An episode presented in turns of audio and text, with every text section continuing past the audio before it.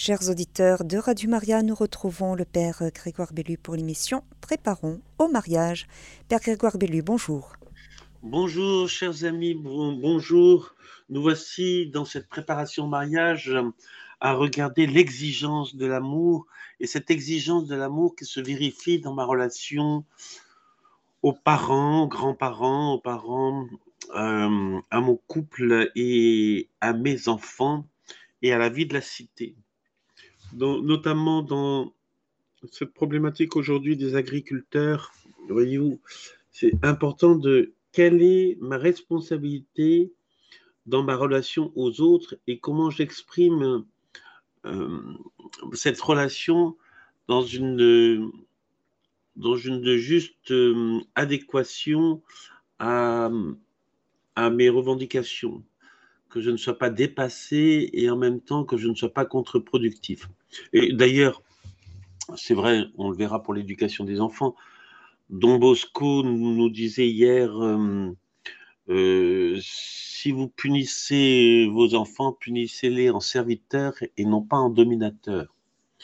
Et c'est très juste ces histoires-là. C'est toujours une histoire de relation à l'autre, comment je, je suis avec l'autre dans la juste relation et, dans cette vérité de la relation qui fait que euh, j'accueille ce qu'il est et en même temps je me positionne par rapport à ce qu'il fait et je me positionne de manière claire que, que ce ne soit pas équivoque ou que je ne puisse pas légitimer certaines situations qui ne sont pas bonnes en soi mais ça n'empêche pas que euh, mon enfant, ma, femme, mon mari puissent euh, euh, savoir aussi qu'à travers cette exigence, il y a toujours cet amour inconditionnel.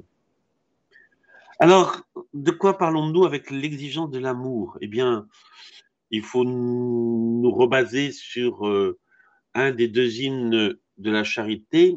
Le premier hymne de la charité, vous le connaissez, c'est Romains 8. Euh, ni la faim, ni la soif, ni rien ne me séparera de l'amour du Christ. Et le deuxième hymne à la charité, c'est 1 Corinthiens 13, qu'on prend en général dans les mariages. Ou dans les. Voilà, c'est un des textes les plus connus. Et que nous dit 1 Corinthiens 13 C'est de vivre cette exigence de l'amour qui est patient, qui rend service et qui supporte tout et croit tout. Il y a bien dans cet amour d'abord une notion du temps.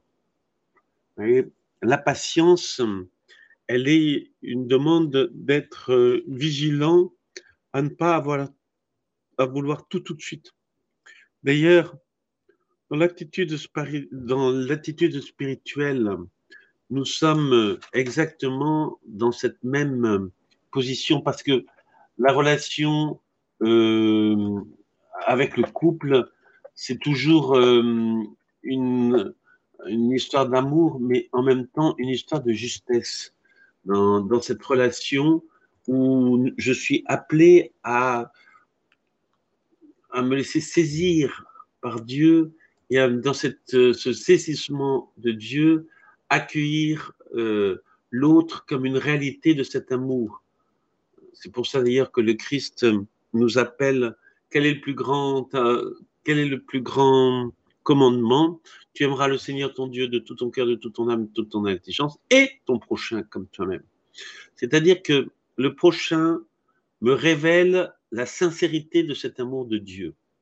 C'est le, premier, le premier amour est quand même pour Dieu. Et par analogie, je peux aimer mes frères et sœurs mais l'amour de Dieu est toujours premier, il est toujours, lui, plein. Il y a des petits-enfants qui disaient à, leur grand-mère, mais on, mais on sent que tu aimes mieux Dieu que nous. Et elle leur a répondu, mais évidemment que j'aime mieux Dieu que vous parce que Dieu est Dieu, mais je vous aime tous aussi sincèrement. Mais Dieu a effectivement la première place dans mon cœur. Et ça n'empêche pas cette grand-mère d'accueillir ses enfants au repas régulièrement en semaine et de, de manger avec eux tous les dimanches. Parce qu'ils sont dans cette, euh, dans cette vie de famille intense. mais elle resitue la situation. Mais évidemment, Dieu est toujours premier. Et dans mon couple, c'est vrai aussi, Dieu est toujours premier. Et ce temps, c'est m'apprendre à discerner. Et dans ce discernement, quand je peux être dans la furie du moment, comprendre que peut-être il y a d'autres choses qui vont se décanter. Ce n'est pas la peine de s'effrayer ou de se troubler en disant ah, ça, ça peut devenir dangereux. Non, tout passe. Et se fier à Dieu, c'est garder cette patience de l'amour pour laisser à l'autre le temps du mûrissement et de la fécondité. Et c'est notamment vrai quand, pour les parents avec leurs enfants. Il y a quelquefois l'enfant peut avoir des formes de régression. Et dans ces formes de régression où, où, les parents disent arrête de faire le bébé, c'est il y a, une demande derrière d'attention. Mais il y a aussi euh, une demande d'accompagnement. C'est toujours cette croissance qu'il nous faut cueillir avec patience. Tout ne vient pas d'un coup. Alors c'est vrai qu'on aimerait bien euh, tirer sur l'herbe pour qu'elle pousse plus vite, mais ça marche pas. Euh, la patience obtient tout et il nous faut rappeler, comme disait Sainte Thérèse, que Dieu seul suffit. La patience de l'amour, elle est bien au service, au service de l'autre et au service de Dieu. L'amour n'est pas tyrannie, il est cette rencontre, cette rencontre sincère, cette rencontre aimante, cette rencontre euh, gratuite. Et souvent, lorsqu'on parle d'amour, on en oublie la vérité de nos actes. D'ailleurs, certains disent arrêtez de parler d'amour et pratiquez-le. Euh, ce qui n'est pas faux, euh, ce qui est loin d'être faux, mais encore faut-il que l'on comprenne, que l'on comprenne ce que veut dire aimer. Aimer, c'est entrer dans la juste relation fraternelle en tant qu'image de Dieu. Aimer, c'est prolonger cet amour de Dieu pour nous vers nos frères. Aimer, c'est accueillir la grâce de l'Esprit Saint pour nous faire agir au-delà de nos propres désirs, mais dans la volonté de Dieu. Aimer, c'est accomplir la parole de Dieu et la faire vivre dans chacun, dans notre quotidien, dans nos réalités du moment, qu'elles soient difficiles ou bonnes, savoir aimer en tout, parce que c'est l'amour qui fait vie. Il n'y a pas de vie sans amour. Et une vie sans amour, c'est l'enfer. Qu'est-ce que l'enfer? C'est l'absence de l'amour de Dieu. Très concrètement, c'est ça l'enfer. Aimer, ça demande donc d'être toujours dans cette rencontre qui rend service et qui supporte tout. La patience supporte tout. Il y a un moment où je ne mets pas de barrière, je ne mets pas de ticket euh, d'addition euh, à présenter à la fin du repas. Or, et Saint Pierre nous le montre, quelquefois on est épuisé. Jusqu'à combien de fois devrais-je pardonner à mon frère? Jusqu'à sept fois. Et Jésus lui répond jusqu'à 70 fois, sept fois il y a bien, vous voyez, c'est là où, on comprend ce que c'est que le service de l'amour. Le service de l'amour est d'être toujours vigilant à une relation de plus en plus profonde et en même temps à ne jamais se, euh, à ne jamais vivre la relation dans le cynisme, c'est-à-dire à ne jamais laisser euh, la relation casser ou laisser la relation s'enfuir l'amour demande bien d'être euh, dans cette rencontre avec l'autre. Et vous voyez, c'est pour ça qu'il faut quand même qu'on sache bien de quoi on parle quand on parle d'amour. Parce qu'il y a une forme d'exigence de l'amour. Et l'exigence de l'amour, c'est de vouloir le bien de l'autre. Et la difficulté, c'est que de vouloir le bien de l'autre quand l'autre refuse la conversion, c'est un peu difficile. C'est hum, une des problématiques d'un amour qui passe que par l'émotion, mais qui n'a pas la vérité. Oui, mais puisqu'il souffre, autant lui faire la piqûre pour qu'il meure plus rapidement, mais ça, non, c'est pas de l'amour, ça. C'est de l'émotion et c'est l'émotion qu'on importe. C'est notre propre émotion qu'on peut dire à l'autre. Oui, mais quelquefois, il l'exprime, quand bien même il l'exprime, en compagnon d'humanité, je dois toujours accompagner la vie et lui montrer cette beauté de la vie. C'est tellement vrai que dans le, centre Jeanne Garnier qui, accueille les fins de vie, ils disent que 4 malades sur 5 arrivent en demandant l'euthanasie et qu'une fois qu'on les accompagne et qu'on est auprès d'eux, au bout de 2-3 jours, il n'y a plus aucune demande d'euthanasie parce qu'ils sont contents d'être accompagnés. L'amour en service, ça demande d'être clairement sur une position d'attention à l'autre. Et cette attention à l'autre demande de la générosité. Et ça va peut-être faire curieux de parler ça en préparation de mariage, mais cette gratuité, elle demande aussi que des hommes et des femmes se mettent à disposition des autres pour le service de l'évangile, mais pour le service de la charité. Les frères, les Camilliens, euh, les frères de Saint-Jean de Dieu, qui s'occupent des malades, ont besoin de bras. Euh, les sœurs euh, spiritaines, par exemple, ou d'autres sœurs qui s'occupent euh, des personnes, des pauvres malades aussi, là, dans cette mission spécifique, nous, nous faut comprendre que rien ne remplacera la vie consacrée. C'est-à-dire qu'on a beau mettre les salariés qu'on veut, on a beau mettre tout ce qu'on veut, il y a quelque chose de l'amour qui est de la gratuité et la gratuité qui va jusqu'au don sincère de soi-même. Et c'est ce qu'on vit effectivement dans la relation euh, dans la relation euh, spirituelle, c'est-à-dire dans la relation euh, dans l'engagement confessionnel jusqu'au bout de sa vie. Alors, on comprend, et le mariage, est un autre prolongement de cet euh, amour gratuit et de ce, don sincère, euh, ce que Jean-Paul II appelle euh, l'amour sponsal, c'est-à-dire l'amour jusqu'au bout de soi-même pour l'autre. Et cet amour qui est cette gratuité de la relation demande effectivement d'être rattaché à la croix du Christ, parce que dans l'amour, nous connaissons cette souffrance et la première souffrance de l'amour, qui est la souffrance de Dieu, c'est le refus de sa création d'être en communion avec lui. Et cela par le péché.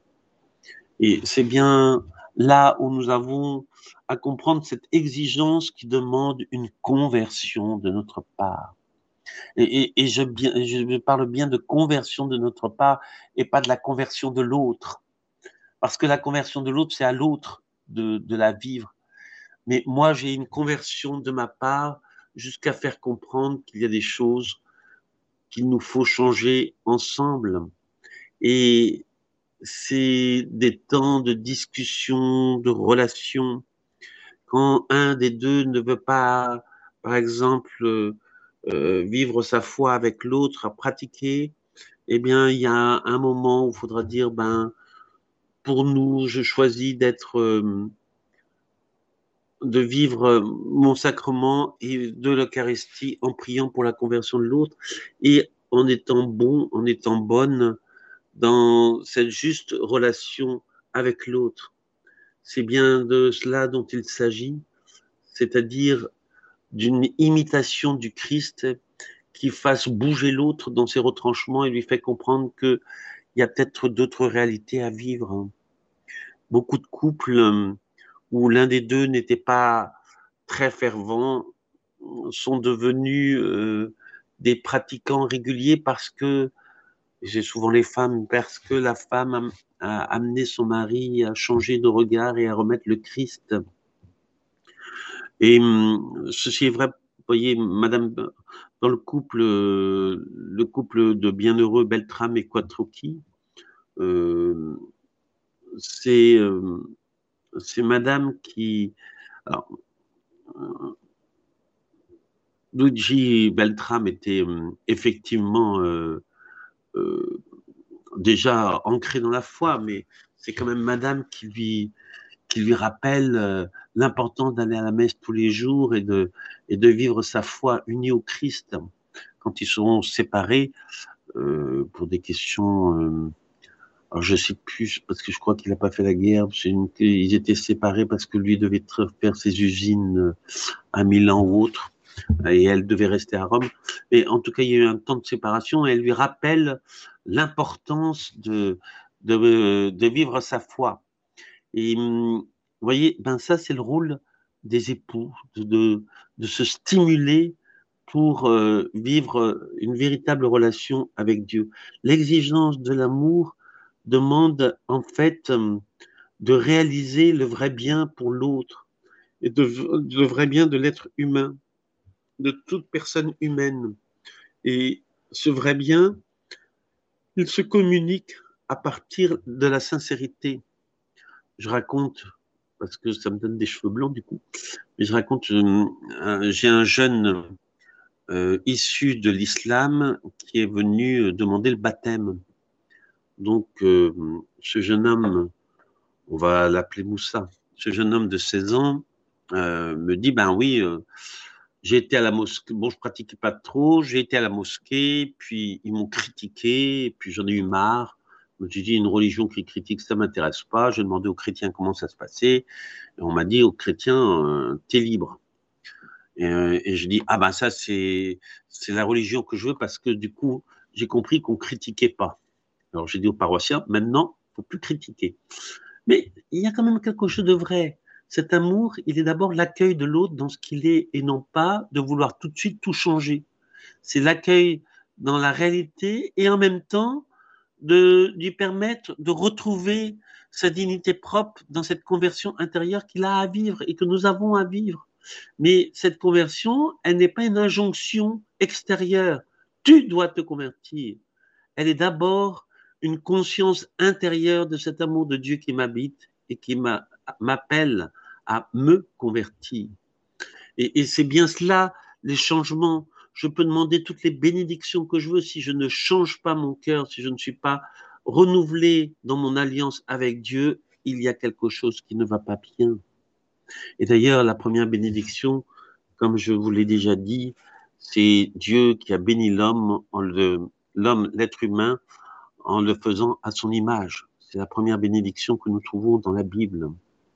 Et cette bénédiction, ce, bien que Dieu dit sur l'homme en y apposant son image, eh bien, l'appelle à une beauté intérieure que nous avons à développer euh, à chaque instant de notre vie. C'est bien dans cette découverte intérieure qu'il nous faut sans cesse regarder euh, comment être en, sur ce chemin de croissance avec l'autre et d'exigence, parce que la croissance demande une exigence. Il y a bien un émondage dans la relation à l'autre. Et cette exigence de l'amour, il se fit dans toutes les situations humaines. Et c'est bien ce commandement de l'amour qui demande de supporter tout. Et une des difficultés, c'est vrai que dans le couple, dans la relation à l'autre, il ne faut pas se charger, vous voyez, quelquefois, entre époux, alors c'est pas, pas trop vrai dans les préparations mariage, parce qu'ils vont même pas aux préparations mariage, c'est les couples qui se mettent ensemble et qui disent, on veut pas s'engager parce que je suis pas sûr que je le supporterai jusqu'au bout, ou que je la supporterai jusqu'au bout. Et donc, le jour où ça ira pas, ben, chacun se quittera. Et vous voyez, ça, c'est une vision de l'amour très utilitariste mais qui n'est pas dans le don sincère de soi-même. On se met euh, des barrières, on, se met des paquets dans la balance que peut-être on ne portera jamais. C'est vrai, euh, dans, le, dans les préparations au mariage, euh, quand on parle des enfants, je, parle, je parle, et si vous avez un enfant porteur de handicap, comment pensez-vous réagir? C'est bien un si conditionnel. Parce que si je me mets en couple, c'est sûr qu'on va avoir un. Si on a des enfants, on aura un, enfant porteur de handicap, donc je veux pas d'enfant. On, est dans la folie du moment. Tout passe, Dieu seul suffit. C'est sur Dieu qu'il nous faut fonder. Et un enfant porteur de handicap peut être une véritable grâce, et pour le couple, et pour la famille, et pour la structuration de l'ensemble les choses ne sont loin d'être manichéennes comme le disent les masses médias, noir ou blanc. Ben non, il y a toute euh, la relation qui me fait entendre les choses autrement. Mais il ne faut pas se charger la barque des impossibles, comme il ne faut pas la vider du principe de réalité en se disant ben non mais tout ira bien parce qu'on est à deux et qu'on s'aime. Ben non, on rencontrera des épreuves et tout ça. Et tout le reste, je veux dire, et à partir de cela, dans ces situations que je peux vivre, comment supporter tout, c'est-à-dire comment mettre Dieu au cœur de notre vie. Et hum, ça nous appelle, notamment dans la relation à l'autre, à ne pas céder aux rancunes, aux colères, euh, à, fuir toute espèce de vanité. T'as vu? Aujourd'hui, pour euh, j'ai vidé le lave-vaisselle. T'as vu, as vu quand même. Hein je, peux t'aider dans ce que tu fais. T'as vu, j'ai passé la tondeuse à ta place. Oui, enfin bon, euh, la vanité n'aide pas à la croissance. Et peut-être un point particulier qu'il nous faut voir ce matin, c'est l'orgueil. Ne pas céder à l'orgueil.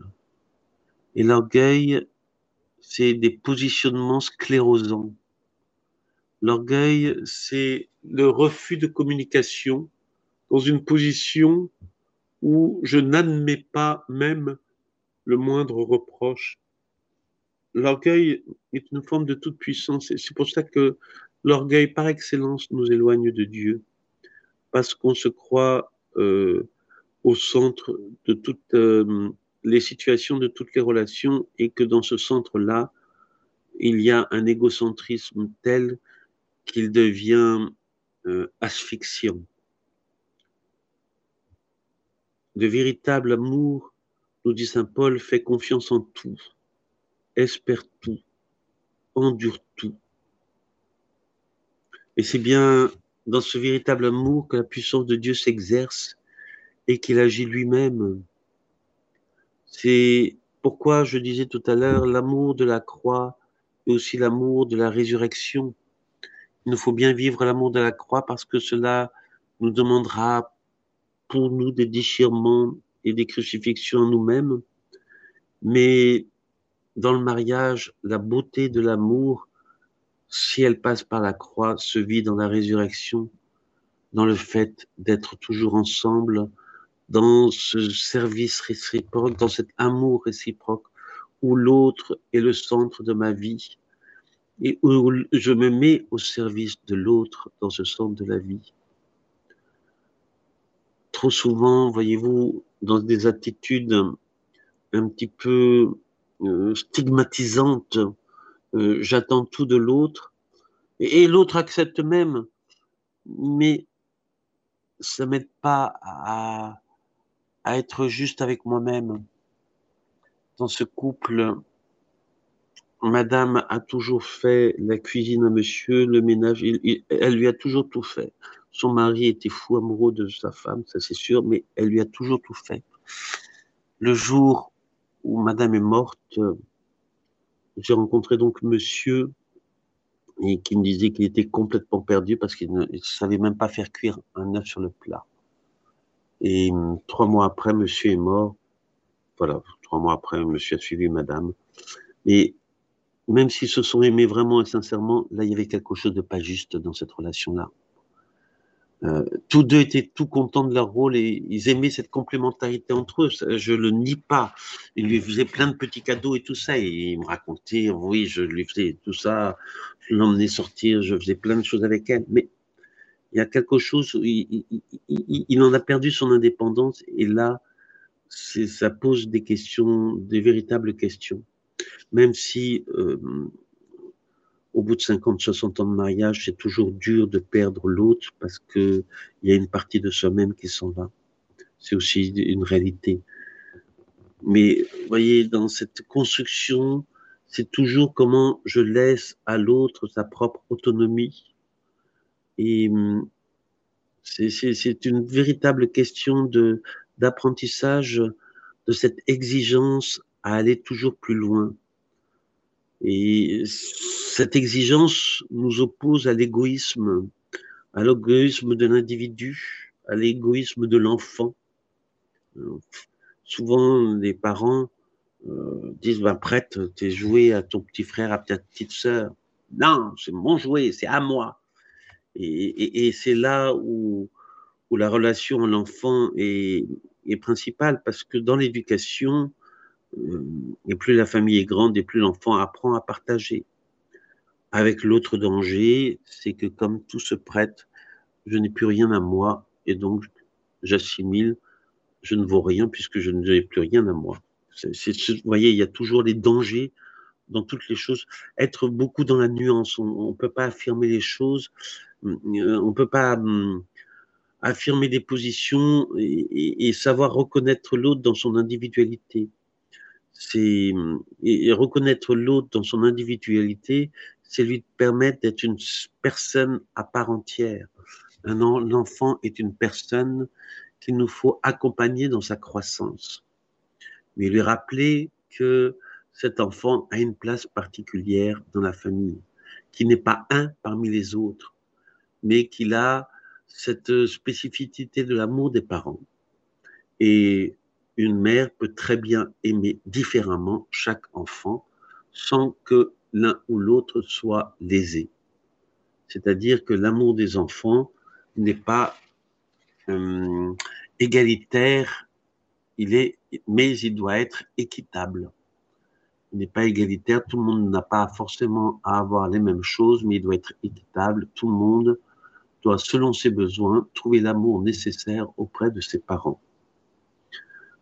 Ce chemin de l'amour nous fait entrer dans cette vérité euh, profonde de comment vivre notre relation à l'autre à travers notre foi et à travers notre rencontre avec l'autre.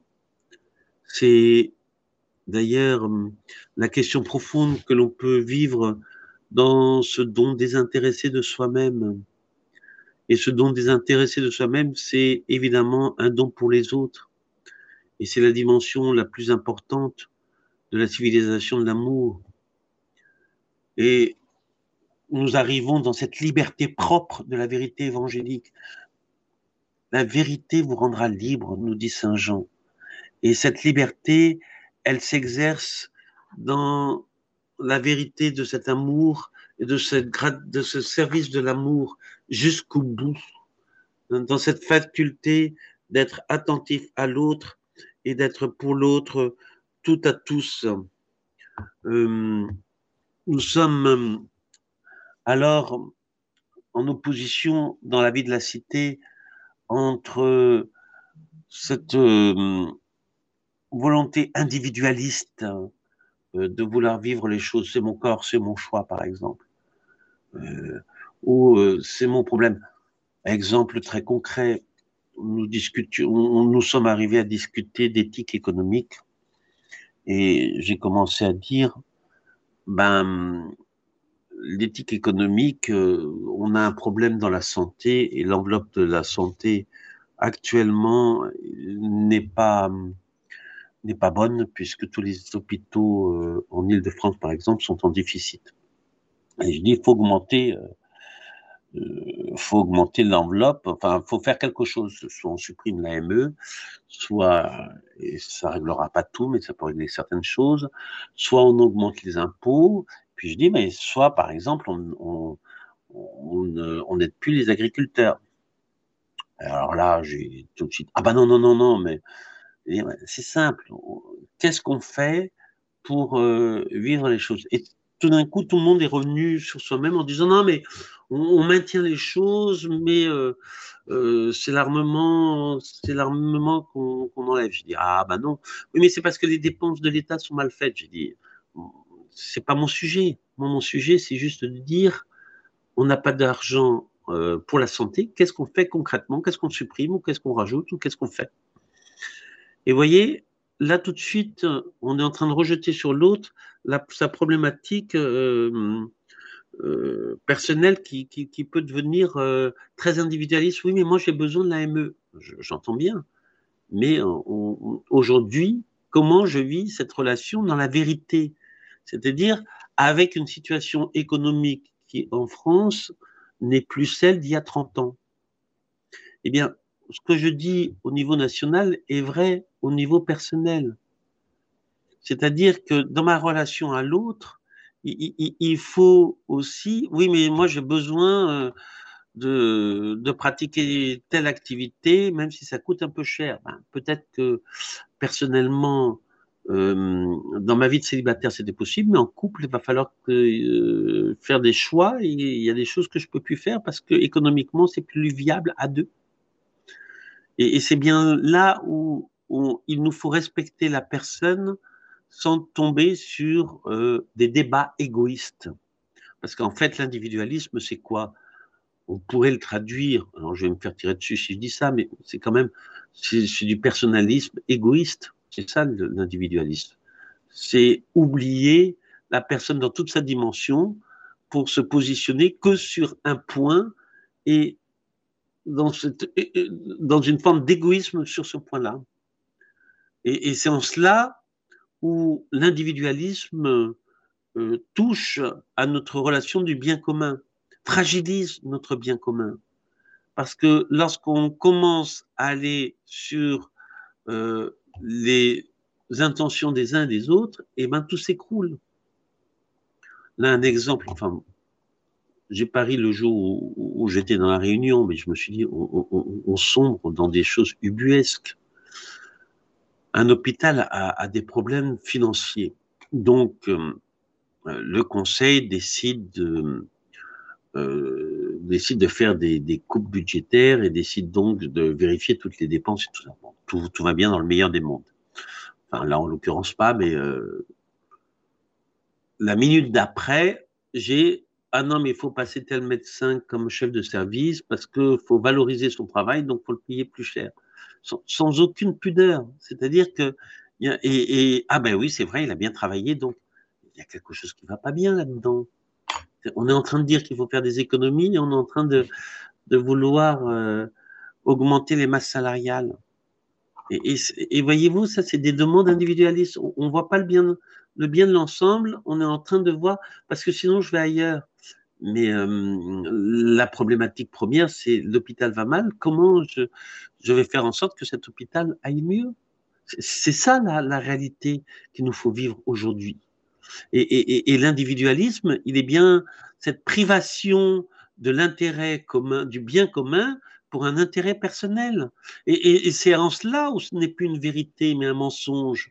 Parce que c'est en cela où je dévoie la parole de Dieu en attribuant à moi-même des choses qui ne sont pas justes. Je peux bien avoir une bénédiction parce que tout le monde, maintenant vit en divorcé, remarié, donc, euh, et je suis aimé de Dieu, je vois pas pourquoi j'aurais pas le droit à une bénédiction de, de couple. Eh ben non. Parce qu'il y a bien un moment où dans mes choix, j'ai vécu d'autres réalités que la fidélité et l'indissolubilité, comme je l'ai fait au mariage et je l'ai promis au sacrement du mariage. L'individualisme est égocentriste et égoïste. Et c'est bien pour ça que c'est l'antithèse euh, euh, de la relation à la personne, au personnalisme. Parce que c'est plus quelque chose, la personne est plus dans la relation gratuite à l'autre, altruiste. Il porte la personne à faire le don d'elle-même aux autres et à trouver cette joie dans le don sincère de soi-même, cette joie dont parle le Christ. Et c'est dans la famille qu'il nous faut retrouver cette euh, civilisation de l'amour et dans le couple. Comment, en me préparant au mariage avec mon époux, mon futur époux, ma future épouse. Je veux réaliser cette humanité nouvelle, cet euh, amour véritable, contraire justement à l'amour libre qui refuse tout engagement, mais cet amour vrai parce qu'il est libre en Dieu. Il est libre dans cette fidélité à l'amour. Il est libre dans cette indissolubilité. Oui, je peux croire en l'autre et je sais qu'avec l'autre, je peux tout. Et oui, je peux me mettre en danger parce qu'avec l'autre, nous traverserons cette épreuve. Je peux me mettre en danger, hum, c'est-à-dire je peux changer d'emploi, même si je peux avoir du mal à trouver peut-être un emploi ou à trouver un bon équilibre dans le nouvel emploi, mais nous le faisons à deux et je sais que l'autre est, là pour m'aider.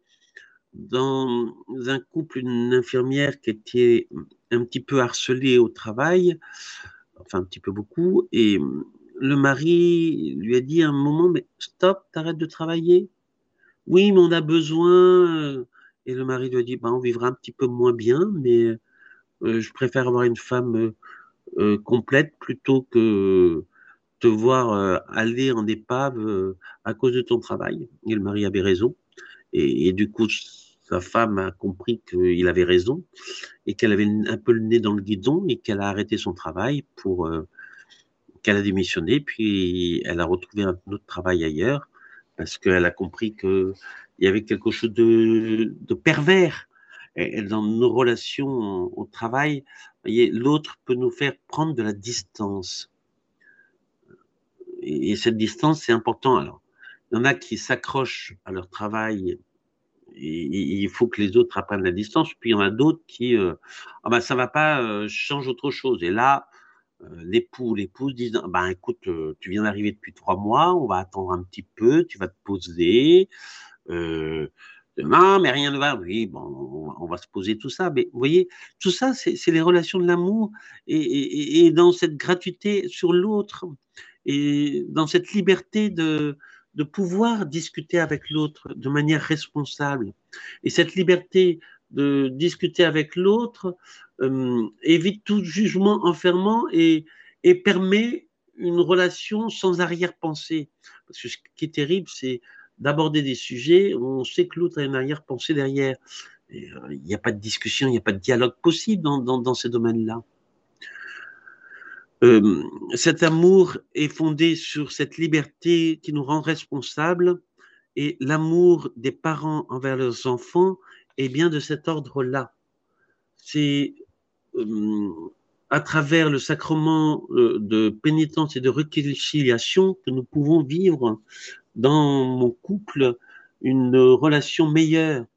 Et oh, je vais terminer par là, mais Voyez-vous, la miséricorde du Seigneur est une miséricorde que je dois expérimenter à chaque instant pour ensuite la vivre dans mon couple et dans, avec mes enfants. C'est-à-dire que la miséricorde du Seigneur et la recherche de communion m'apprend dans cette préparation mariage et dans ma relation à l'autre comment euh, être attentif à ce que Dieu dit en l'autre et comment moi-même je dois être attentif à vivre une communion dans cette conviction d'aller plus loin et dans cet euh, appel à vivre la communion des saints à travers la foi que nous partageons et la recherche de sainteté que nous devons sans cesse avoir au-devant de nous. Père Grégoire Bellu, il nous reste euh, quelques petites minutes. Alors, vous avez cité un exemple de, d'un monsieur veuf euh, dont la femme s'occupait de, de, la cuisine et qui du coup s'est retrouvé incapable de, euh, de, se faire, de se faire à manger. Et ce n'est pas un cas isolé parce que je me souviens aussi d'un, cas où là, la, dame avait été hospitalisée et, et le monsieur ne se nourrissait plus que de, de, café au lait et de tartines. Heureusement, donc sa nièce s'en était rendue compte et euh, euh, elle allait lui faire, euh, lui faire à manger pendant le, temps d'hospitalisation de, de sa tante. Mais voilà, c'est pas un cas isolé de, de, de voir des personnes incapables de, de faire des tâches du quotidien parce que c'était l'autre qui les prenait en charge. Oui, Alors, avec aussi l'autre difficulté, c'est que non seulement ils ne se prennent pas en charge au quotidien, mais ils ne vont pas chercher de l'aide. Parce que hum, moi, j'ai vu des, personnes célibataires, pas très vieilles hein, d'ailleurs, une trentaine d'années, mais ils savaient qu'ils ne se feraient pas manger euh, tous les jours, donc ils avaient trouvé un petit bistrot où, ils mangeaient deux ou trois fois par semaine à 10 euros euh, le, plat complet, ça, ça, leur allait très bien. Donc vous voyez bien que hum, on peut aller chercher à l'extérieur, mais euh, les cas de veuvage euh, au bout de 50 ans, 60 ans de mariage, si les enfants ne sont pas derrière, ça peut être très compliqué. Ça peut être très très compliqué. Les, glissements, c'est une réalité. Mais ça, montre aussi, euh, ça, montre aussi que, l'amour est, bien un cœur qui bat à deux. Euh, dans toutes ces réalités, même si on a une responsabilité à, préserver la vie, mais on voit bien que quand l'un des deux s'en va, et souvent quand c'est la femme, l'homme suit trois mois après. C'est une réalité statistique que vous pouvez faire tranquillement. Hein, et que vous... sauf quand ça va pas bien dans le couple ou tout ça, mais dans des couples fusionnels, euh, c'est à peu près acté. Alors il nous reste euh, deux petites minutes. Est-ce que vous souhaitez ajouter une information par rapport à notre thème d'aujourd'hui? C'est moi je crois qu'en couple, il faut que il y ait une vraie réflexion sur l'amour. Et je dis ça parce qu'en fait, euh, c'est qu'est-ce que veut dire aimer? Et, c'est bien, et je veux dire, c'est très dangereux de dire oui, non, mais il parle que d'amour, il n'y a que ça. Mais oui, mais de quoi parle-t-on vraiment et comment, dans ce principe de réalité que j'ai à vivre, je, discute de cet amour? Vous voyez, ça c'est comme les gens qui critiquent les réunions, on fait de la réunionnite. Mais il y a des fois, c'est important de discuter en réunion de vers quel horizon on veut aller avant de marcher bêtement et de dire on verra au moment où on sera. Euh, il y a un moment où, je crois que sur l'amour, c'est quel est l'amour que je veux vivre avec toi? Euh, Comment nous allons grandir dans cet amour? Et, comment nous allons vivre cette gratuité de l'amour? Et, bien, toutes ces questions-là, c'est euh, comment je peux, avec toi, aller jusqu'au bout de mes rêves? Et c'est toujours ces questions de d'échange euh, véridique d'échange relationnel qui m'invite à, une relation plus forte, plus communiante, j'allais dire, une relation plus communiante, parce que c'est de cela dont il s'agit. Il ne s'agit pas de relations parallèles. Eh bien, merci beaucoup, Père euh, Grégoire Bellu, pour euh, ce temps que vous nous avez accordé aujourd'hui pour parler de ce thème, le couple dans sa relation. Et Très bien. Et on vous retrouve le mois prochain pour une nouvelle émission Préparons au mariage. Et eh ben, bonne journée et bon courage à tous. Chers auditeurs de Radio Maria, c'était l'émission Préparons au mariage avec le Père Grégoire Bellu. Notre thème, le couple dans sa relation. Vous pourrez réécouter cette émission en podcast sur notre site internet www.radiomaria.fr.